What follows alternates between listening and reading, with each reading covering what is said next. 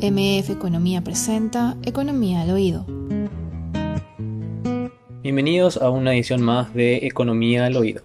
En esta edición especial vamos a estar hablando acerca de la Estrategia Nacional de Innovación. Justamente, la innovación es un principal motor de la economía, no solamente a nivel nacional, sino que también a nivel mundial. Para eso tenemos a dos invitadas el día de hoy. Tenemos a la coordinadora de la Estrategia Nacional de Innovación, Jazmín Gustavo Gil, y a Nora Jiménez, miembro del equipo impulsor por parte del sector empresarial. Bienvenidas. Muchas gracias por la invitación, Víctor, y a todo el equipo. Muy felices de estar acá. Hola, buenas tardes. Gracias por la invitación y un honor estar compartiendo con ustedes todo el trabajo que estamos realizando desde la Estrategia Nacional de Innovación.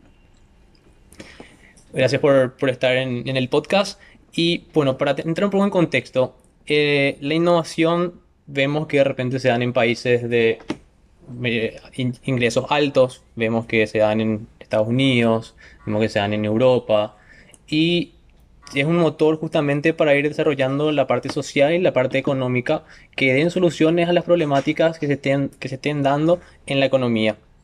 Entonces vemos que se da innovación en los servicios, innovaciones en la parte productiva, innovación en la parte creativa y también ayuda a que la economía vaya generando mejores condiciones para, todos los habitantes. Contextualizando un poco a nivel nacional, ¿cómo nace la Estrategia Nacional de Innovación aquí en Paraguay? Mencionabas al comienzo, Víctor, que em, la innovación se da en países desarrollados, ¿verdad? Lo que nos dicen los libros de economía acá estamos un grupo de economistas, ¿verdad? Es que eh, sí, primero un país exporta materia, eh, produce, exporta materia prima, después ese país se industrializa y después esa economía pasa a ser la economía basada en conocimiento que todos conocemos, ¿verdad? Ahora, con todos los avances, la ciencia, tecnología, innovación, específicamente que se fueron dando en los últimos 15 años, nos están enseñando que eso ya cambió eh, que perfectamente un país puede hacer un salto de ser un país propiamente basado en materia prima y saltar y ser un país, una, economía basada en conocimiento. Es como que eh, la, innovación, la tecnología viene a democratizar eh, ese salto y luego a partir de ahí volverse un país industrializado. Ya no hace falta ir paso por paso como nos enseñaban los grandes pensadores económicos. Por, por el lado del grupo impulsor, eh, Nora, ¿cómo fue que se armó el grupo impulsor y a partir de ahí con los planes que, que van siguiendo al día de hoy? Bueno, realmente no, no, quiero pasar, pero después creo que Jazmín tiene que comentar un poquitito más cómo, cómo fue el proceso, porque este es un proceso que ya tiene eh, más de un año, es un proceso que, que se fue dando de, de, manera, digamos, orgánica. El grupo impulsor, ¿cómo se forma? Fue una um, convocatoria abierta a nivel país eh, me parece sumamente interesante el, el, el, enfoque que le dieron porque realmente eh, dio la oportunidad a que todos los que estemos interesados en formar parte de este proceso nos acerquemos y formemos parte. Eh, fue súper abierto, súper democrático, como dice Jazmín también, utilizando sus palabras, y eh, bueno, básicamente uno se postulaba o postulaba a alguien que consideraba una persona idónea para formar parte de este equipo impulsor. Eh, luego eso se analizó con un grupo eh, especializado. ya eso también ellos pueden dar más detalles sobre el proceso en sí. luego formamos parte de ciertas charlas y reuniones conjuntas tengo entendido que nos presentamos 178 personas, de eso se fue, eh, digamos, puliendo la lista, nos fuimos y se redujo a lo que es hoy, que somos 15 representantes de los sectores eh, empresarial, del sector de la organización civil y del sector de, de, la academia. ¿Cuándo se ve esta necesidad de crear esta estrategia de innovación? Sí, bueno, no venía un poco venía mucha gente del exterior hablando de la economía del conocimiento, habían muchos proyectos del gobierno y empezaban a salir ciertas startups paraguayas. Entonces eh, empezó a interesar cómo, cómo realmente coordinar entre todos y poder producir un impacto con ciencia, tecnología e innovación en el país. Entonces, un poco teniendo en cuenta esa base que les contaba de los países, bueno, pero vamos a ver cómo esos países que estaban, que así como nosotros, cómo realmente lo lograron. Entonces, por eso, cuando inicia este gobierno, se crea la unidad de gestión de presidencia, donde establece, se establecen prioridades del gobierno, muy pocas prioridades del gobierno, muy pocas contadas con los dedos de la mano, y una de ellas es la promoción de la innovación. Entonces ahí nos fuimos a Ruta N en Medellín, a ver eh, cómo Ruta N, que es el Centro de Innovación y, y, los Negocios, hizo todo un impacto y transformó esa ciudad de casi 3 millones de habitantes. Y a partir de ahí, y al comienzo realmente nos invitaron solamente al gobierno, y en ese momento dijimos, pero esperen, ¿De qué? ¿Para qué nos vamos a ir solamente el gobierno? Si justamente la innovación se trata de trabajar en forma coordinada con la ciencia, con los empresarios y con la sociedad civil. Vimos, invitamos a algunos referentes y realmente invitamos a 35 personas, fuimos 29, muchísimo. Cada uno solventó sus gastos y allá fuimos a ver. Y a partir de ahí se formó una red que se llama, que se llama hasta ahora Innova API, que empezó a darle vuelta de cómo nosotros podíamos empezar a hacer algo así.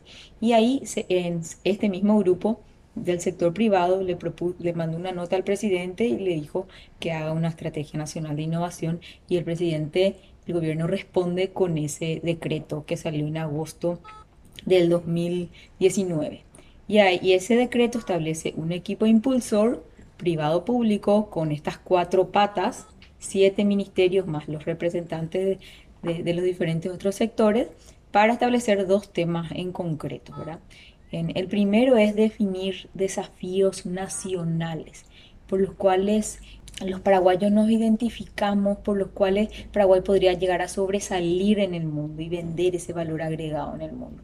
Y la segunda parte que es muy importante, porque nos sirve tener grandes aspiraciones si no tenemos un, una metodología de cómo implementar. Entonces la segunda parte es la gobernanza adecuada de cómo llevar adelante esos desafíos. Y eso es lo que establece. En cuanto a la Estrategia Nacional de Innovación, entendemos que también entra dentro del marco de los ODS, el Objetivo de Desarrollo Sostenible, que el objetivo número 9 habla de industria, innovación e infraestructura, y también entra dentro del marco del Programa Nacional de Desarrollo 2030, que también entra del segundo eje de desarrollo económico inclusivo y de vuelta entra la competitividad e innovación. Entonces, por ese lado, ¿cómo la estrategia busca justamente estos objetivos que puedan ser alcanzados a corto, mediano y largo plazo? Bueno, yo creo que eh, está todo, todas las acciones están alineadas justamente a esos objetivos de desarrollo sostenible, ¿verdad?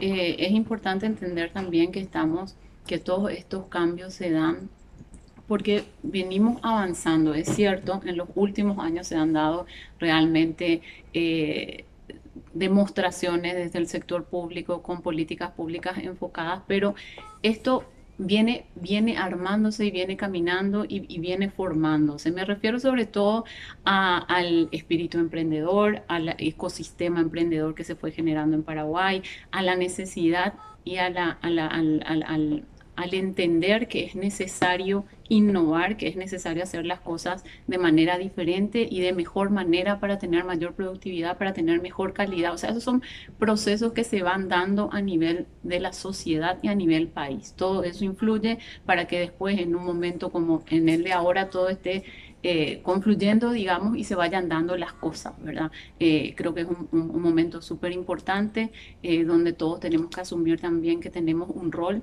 y que tenemos una responsabilidad que asumir desde el lugar que nos toque, ¿verdad?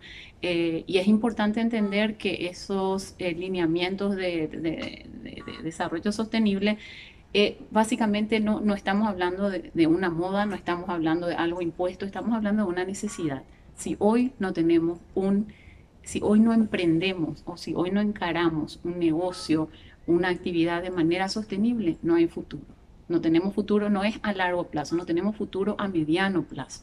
Entonces, ese entendimiento, esa comprensión, yo creo que es fundamental para que todos estemos alineados y trabajando justamente eh, en pos de generar este espacio de, de, innovación en todos los niveles. Justamente hablando de tener una, una sostenibilidad a largo plazo. Se entiende que también Paraguay tiene ciertas brechas de desigualdad, hay pobreza, hay ciertos rezagos en educación, de salud. ¿Cómo la innovación puede ayudar justamente a que esta sostenibilidad de la, del crecimiento macroeconómico que se, está teniendo pueda llegar a ser a largo plazo. Muy interesante tu pregunta, porque uno se, pregunta, se, hace la pregunta, ¿por qué promover ciencia, tecnología e innovación en un país donde tenemos tantas necesidades? O sea, un cuarto de los paraguayos vivimos todavía en pobreza. eh, todo, todo el tema de, falta de atención primaria de salud, de, de- de- del tema de educación. ¿Por qué esto es importante? Vamos a primero solucionar eso, ¿verdad? No, y no es así. Justamente la innovación te puede dar nuevas caras, nuevas soluciones, nuevas formas de darle eh, soluciones a estos problemas de siempre, ¿verdad? Nosotros desde un comienzo dijimos, nosotros queremos innovar para mejorar la calidad de vida de todos los paraguayos. Acá no queríamos innovar para tener el primer unicornio paraguayo y tener la primera empresa. Siempre se dijo desde un comienzo cuando sentamos las bases de la estrategia era innovación empresarial, claro que sí, innovación social, innovación de la gestión pública, porque nada tampoco nos sirve tener tantas innovaciones sociales, tantas empresas tan innovadoras que vendan productos paraguayos alrededor del mundo, si, tener- si seguimos teniendo un Estado tan rezagado, con tantos problemas de transparencia. ¿verdad? Y también se necesita una disrupción, una innovación, nuevas formas de solucionar los problemas. A la hora de hablar de desafíos, justamente lo que ya mencionó Jazmín, ¿cuáles serían los sectores que buscan que se dé esta innovación? Sí. Te cuento un poco. Bueno, el decreto establece que hay que definir dos desafíos con los que Paraguay va a sobresalir. Entonces nos sentamos, se le, se eligió al equipo impulsor, se- nos sentamos y dijimos, bueno, ¿cómo elegimos? ¿Qué hacemos? Nos quedaban dos meses del año 2019 y allá fuimos por hacer talleres de identificación de desafíos. ¿Qué es lo que los paraguayos tenemos en el corazón? ¿Dónde están esos temas que realmente se pueden innovar? Y entonces hici- hicimos durante todo el 2019 y también en- eh, tenemos en la participación online que todo el mundo puede, cualquiera puede entrar a cargar también cuáles son esos, esos temas donde se puede innovar. ¿Está vigente todavía esa posibilidad? Está vigente y va a estar vigente hasta finales de marzo para que todos puedan participar. Y en- entonces, después de, de esos talleres que tuvimos, en- nos dimos cuenta que en natu- todo lo que iba saliendo se iba cargando en un, software de análisis cualitativo y a partir de ahí salieron seis grandes temas y los temas naturalmente se agruparon en seis grandes temas que es donde los paraguayos decimos que hay oportunidades para innovar. Bueno, y esos grandes temas son, uno, el tema de clima y ambiente, y ahí viene el tema de agua, ahí viene el tema de reforestación, etcétera. Saneamiento. Sa- Saneamiento, saneamiento, todo ese tema. El, el segundo tema es en todo el tema de, de- de ciudades y territorios sostenibles, en el sentido del tema del tráfico, el tema de, la calidad del aire. Un poco los temas se van también juntando uno con, uno con otro, ¿verdad? El, el- el tercero tiene que ver con todo lo que es el potencial de las economías creativas y que no le estamos dando un valor real a eso. Ahora Nora en- es la experta en ese tema justamente y, y cómo eh, utilizar toda la hermosa, tan profunda eh, y diversa cultura que tenemos para darle un valor agregado, para hacer películas, videojuegos, darle un contenido digital a eso y a partir de ahí eso con eso también ayudar a que otros sectores paraguayos puedan puedan florecer. El otro tema en que salió es el tema de protección social y cohesión social. Y ahí entra también la parte de salud, la parte de educación, la parte solamente 20% de los paraguayos tenemos protección social. Y también entra mucho la parte, cuando estábamos haciendo los talleres, veíamos las cosas que pasaban en Ecuador, en Perú, en Chile. Decía que, que no nos llegue esto a nosotros, ¿verdad? Hasta, hasta qué punto realmente los paraguayos somos unidos, hasta qué punto tenemos algo que realmente nos una. Entonces, eso también, ese, ese tema también salió muchísimo. Otro tema salió es el potencial paraguayo en, en- en- en el tema de agro y de alimentos, pero no solamente exportar por exportar y abrir mercados de carne, de soja, de maíz, sino que realmente darle un valor agregado a eso y que sea sostenible, sostenible medioambientalmente, socialmente, como, como, como hablábamos en- anteriormente. Ah, y el último tema, no menos importante, es el tema de transparencia y de capital social. Y ahí la corrupción, la corrupción en el gobierno, en los diferentes estados, pero también entre nosotros, entre nosotros, esa desconfianza que existe. ¿Por qué desconfiamos uno del otro? Eh, eh, ¿qué, qué- pasa? O ese tipo de cosas. Bueno, y esos fueron los seis grandes temas. Como ven, son temas sociales, son temas económicos, son temas gubernamentales, no quisimos basar solamente en el área. Y acá lo importante es el tema transversal de, de estos temas. Y en todo este proceso realmente recibimos muchísimo asesoramiento internacional de Colombia, de Chile, de País Vasco, de Nueva Zelanda, del Reino Unido, que ellos pasaron por procesos similares. Cada tanto tenemos videoconferencias, les vamos contando, ellos nos van alineando y es impresionante, es como que estamos creando una startup y recibimos mentoreo y todos quieren que esto surja y todos esto quieren que esto llegue a buen puerto. Entonces eso es muy lindo recibir ese, ese feedback y esas sugerencias y esas manos que te dan eh, de otros países que ya pasaron por procesos similares. Es bastante interesante esta experiencia que de acuerdo a los ejes temáticos que van a ir justamente trabajando y vamos a hablar justamente del tema de la economía creativa, ¿verdad? Con, con Nora si nos puede explicar un poco más al respecto, cómo está conectado con la economía y justamente tu, tu perspectiva desde el sector privado. Bueno, la, la, economía creativa es un sector de la economía, ¿verdad? Eh, es un sector, son diferentes sectores que tienen en común el transformar el conocimiento o las ideas en un, en un producto o en un servicio enmarcado y, o, o representado por el, por el valor agregado a su propiedad intelectual a mí me encanta hacer una, una, analogía y diferenciar un poquitito en el sector textil. Una empresa que, que, produce, que manufactura y produce a gran escala para una marca de afuera es una empresa textil. Todos tenemos un, conocimiento. Una empresa que produce por ahí con el mismo nivel, en la misma escala, el mismo, pero le agrega eso, diseño, le agrega un, todo un trabajo de marca y genera un valor esa empresa es una empresa creativa, es una empresa del sector creativo, porque está exportando identidad con todo el trabajo que está haciendo. Entonces, hay un poco esa diferencia y, en ese sector productivo, digamos, se puede ver que es una empresa creativa y que es una empresa industrial. No es que una esté bien y la otra esté mal, sino simplemente son diferentes formas de, encarar el, eh, el negocio, digamos, ¿verdad? Eh, y es interesante un poquitito lo, varios temas que, tocó Jazmín. Por ejemplo, la, la, necesidad de tener información y de medir información y de proporcionar esa información, que es un ejercicio, porque esa información es la que nos ayuda después a medir, a medir el impacto de, de, de, de lo que sea, de la inversión que hagamos en I más D por ejemplo, que es cómo se mide a, a, una empresa si es innovadora, cómo se mide si un país es, innovador, cuánto eh, destina en investigación y desarrollo, ¿verdad?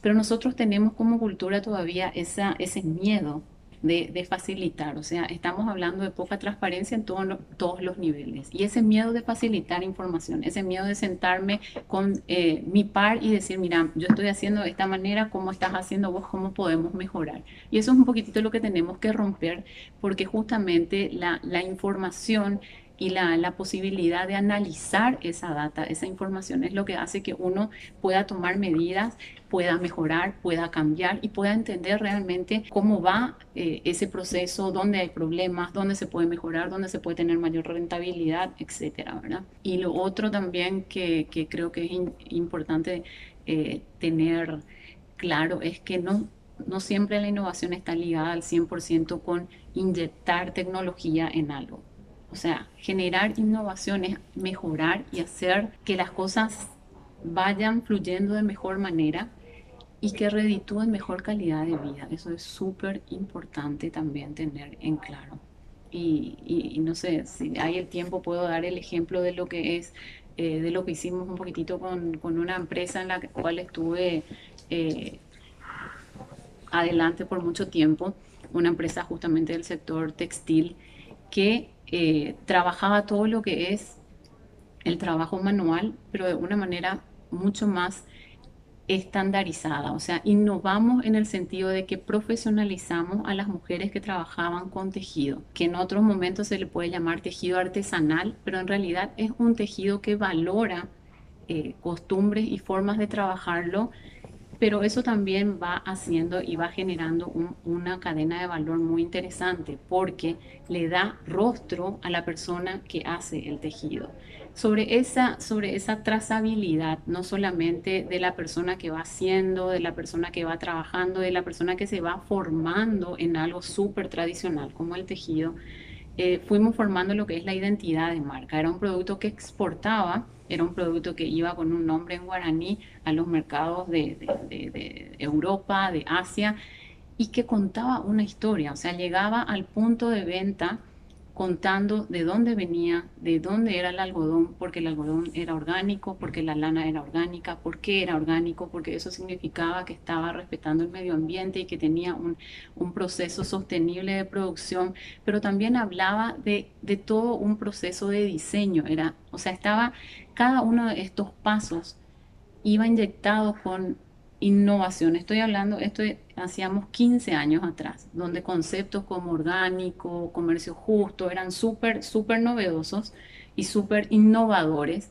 pero no había una inyección de, de tecnología demasiado avanzada. Es decir, estábamos tratando de mejorar los procesos y de generar algo nuevo, algo diferente, algo con con contenido y con valor. Entonces, de eso un poquitito creo que también se, se basa todo este proceso de, de, la Estrategia Nacional de Innovación, que al final el, el, objetivo mayor es que la calidad de vida de los paraguayos mejore. Teniendo justamente el tema de I D, eh, de acuerdo a, al Índice Mundial de Innovación 2019 de la Organización Mundial de, de Propiedad Intelectual, menciona que en los últimos 20 años se duplicó la inversión de los países en I más D a nivel mundial. Vemos que es una tendencia que va justamente teniendo más fuerza, más, eh, más recursos, pero que aún los países que, que, más ingresos son los que más se van adhiriendo, pero que aún hay un rezago. Y para Paraguay se tiene que, de acuerdo a la clasificación, que es de países medio alto, se tiene que estar por debajo de la expectativa de, de innovación. Entonces, con esta estrategia, ¿cuáles son los planes como para que Paraguay vaya teniendo mejores resultados en innovación y, en cuánto tiempo aproximadamente buscan tener estos, estos mejores eh, resultados? Bueno, cuando, cuando también empezábamos todo este tema de la Estrategia Nacional de Innovación, nos damos cuenta que por una parte estábamos creciendo económicamente eh, muy bien, ese 4.2% en los últimos 15 años, pero que habían otros índices que no se movían, incluso los índices sociales no se, se movieron un poco, no así los índices relacionados a ciencia, tecnología e innovación, que cada vez salían peores. Y uno de ellos es, este era 0.15% de, de inversión con respecto al, al PIB, entonces es 40 veces menos que el promedio creo, de, de, los mejores países de Latinoamérica es, es, un rezago muy, muy, muy importante. Por ejemplo, Medellín en los últimos 10 años eh, duplicaron esto y ahora tienen, tienen niveles del 2.7%. O sea, invertir en ciencia, tecnología e innovación realmente te da un impacto económico, social, medioambiental, en todo, en otros temas, ¿verdad? Eh, bueno, entonces, teniendo en cuenta todas las próximas inversiones proyectos públicos, proyectos privados que hay en ciencia y tecnología e innovación en el país para los próximos años. Lo que busca también la Estrategia Nacional de Innovación es darle un norte, darle un sentido y, cómo realmente producir un impacto con todos esos espectaculares proyectos que, que ya están, ¿verdad? Estoy hablando de todas las inversiones del FEI, en, en, en, educación, estoy hablando de Becal, estoy hablando de Agenda Digital, de Proinnova, y cada uno, cada uno de, las organizaciones públicas, y voy a, voy a, centrarme ahora en la parte pública, va haciendo su parte y, y va haciendo lo que le toca hacer. Ahora, ¿cómo articular entre todos y realmente producir un impacto? Y realmente dentro de 10 años decir, wow, estamos siendo los mejores de Latinoamérica en esto como ya lo hicimos en otros sectores. Lo hicimos en el fútbol, lo hicimos en la carne, lo hicimos en la soja, lo hicimos en fútbol de salón ahora. Eh, ¿Por qué no hacerlo a nivel, no hacerlo a nivel nacional? Y están dadas las inversiones. Y a partir de ahí también el sector privado va teniendo ciertos concursos de innovación, va, va teniendo ciertos temas, va también haciendo su parte, pero eh, se necesita para desarrollar un ecosistema de innovación se necesitan siete grandes pilares. Uno de ellos es toda la parte de políticas públicas, otra es la parte de financiamiento, otra es la parte de, tener un, un capi- la parte de tecnología, otra es la parte de los emprendedores, otra es la parte de la ciencia, de la, de la academia, ¿verdad? Entonces se necesita articular todo. No hace falta solamente que el gobierno, que, que se hagan políticas públicas eh, amigables a esto, de qué te sirve si no hay demanda para eso, ¿verdad? Entonces se necesita una articulación y eso no lo puede hacer solamente el gobierno Sí. solamente el gobierno sentado ahí, porque nosotros ni siquiera entendemos cómo funciona el sector privado, ¿verdad? Se deberían de fomentar más centros de innovación en las universidades, se deberían de fomentar mucho más innovación, tanto del sector público privado como lo mencionaron. ¿Y cómo lograr esto rápidamente? Uh, ojalá supiera cómo lograr eso rápidamente. Eh, yo creo que lo importante es que se está empezando a trabajar, eh, que la gente está empezando a tener conciencia y está empezando a, entender que es una necesidad que, debemos trabajar eh, en conjunto, que básicamente eso es articular, ¿verdad? ¿Qué es lo que yo puedo hacer? ¿Qué es lo que vos podés hacer? ¿Cómo podemos avanzar juntos? Porque siempre tiene que entenderse también que tiene que ser una relación ganar-ganar, ¿verdad? Todos los que están involucrados tienen que salir adelante, tenemos que reducir lo- los índices eh, que, que- tenemos en negativo, pero eh, es importante este, este primer paso que se está dando. Eh, ojalá se puedan ver los primeros resultados de acá. eh, yo creo que van a haber diferentes indicadores a medir, ¿verdad? Eh, inmediato, a mediano, a largo plazo, pero yo creo que siguiendo esta línea de trabajo y estando todos encaminados con un objetivo claro, en los próximos años se pueden ir eh, mejorando estos índices. Acá, si Víctor me permite acá, no se trata de llegar rápido o velozmente a un lugar, sino que en llegar entre todos. Acá, como siempre yo digo que el ecosistema de innovación, que la velocidad del boicot de, barco es la velocidad del último. Y acá lo importante es irnos todos juntos. Irnos quizás un poquito más despacio, pero irnos todos juntos. Y entender también que lo que yo haga, como lo que puede, puede llegarme a dar una sostenibilidad a todo lo otro del ecosistema. Es un ejemplo que siempre pongo, que son todos los concursos de capital semilla que se están dando. Hay millones de concursos que, que vemos cada vez y te dan 5 mil dólares, 10 mil dólares.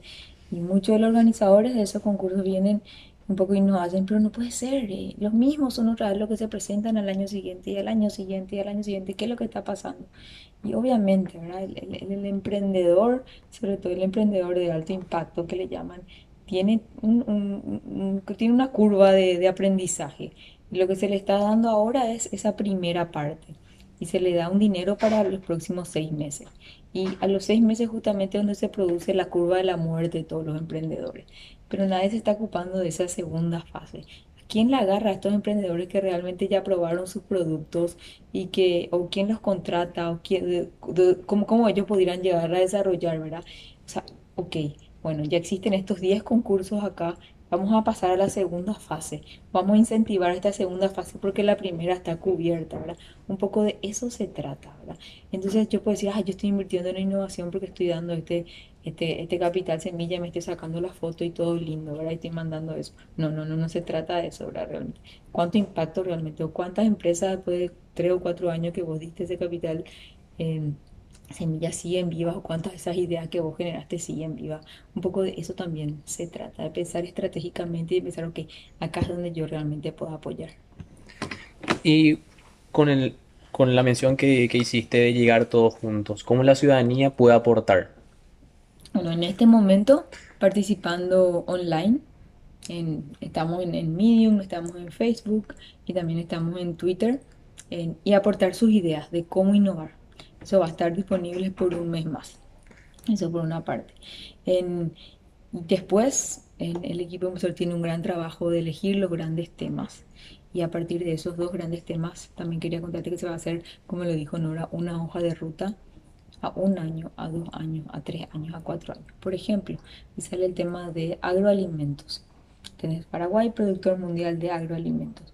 Ok, ¿qué se necesita? ¿Dónde queremos llegar? Bueno, y para dentro de 15 años queremos estar entre los números 10 exportadores de alimentos orgánicos.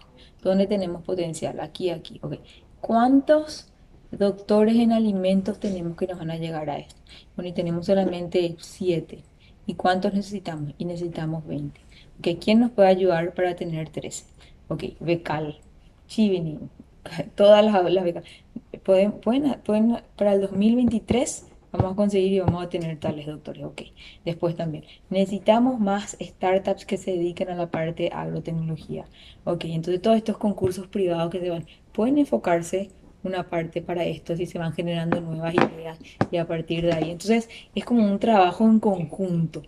Es como un trabajo en conjunto que se va dando para llegar a ese objetivo, donde cada uno va poniendo su parte. Nora, unas últimas reflexiones acerca de todo este tema de la innovación. Y básicamente y invitar a que se vayan sumando, a que vayan aportando. Este, como dije, es un trabajo que, que nos debe involucrar a todos, donde todos debemos involucrarnos porque realmente va a repercutir en, en, nuestra vida y en nuestra calidad de vida como país. Eh, es un trabajo que empieza ahora, pero que ojalá no tenga fin porque el proceso de, de innovación es constante y debe ser constante, no es algo solamente de ahora, es, es, es básicamente un cambio de mentalidad y, de, y la idea de tener de querer seguir superándonos constantemente y eso es lo que tenemos que apuntar. Asmin, un último mensaje para, para la audiencia. Un poco también sumarse, sumarse a la ola de innovación. El, eh, necesitamos soluciones diferentes, no solamente para las políticas públicas, sino también para nuestras empresas, para las nuevas inversiones que vamos a hacer. Eh, algo el que o innovamos o, no o nos quedamos. Y tenemos que innovar también como personas, como empresas, como instituciones y también como, como país. Y también que todos puedan participar. Entran a la, entran a la, a las redes sociales, Google en Estrategia Nacional de Innovación o Innova API, enseguida les va a salir. Y el link se llama Desafíos Paraguay y allí pueden aportar sus desafíos. Muchas gracias por su presencia, Nora y Jazmín. Espero que la audiencia haya tenido mucha información acerca de la innovación de la estrategia, de todo lo que desde el gobierno, el sector la sociedad civil, el sector privado y la academia tiene planeado para, para llevar a cabo en estos años. Y esperemos que esto siga y que vaya fomentando mucho más el crecimiento y el desarrollo social y económico del país. Muchas gracias por escuchar Economía al Oído. Nos encontramos en un próximo episodio.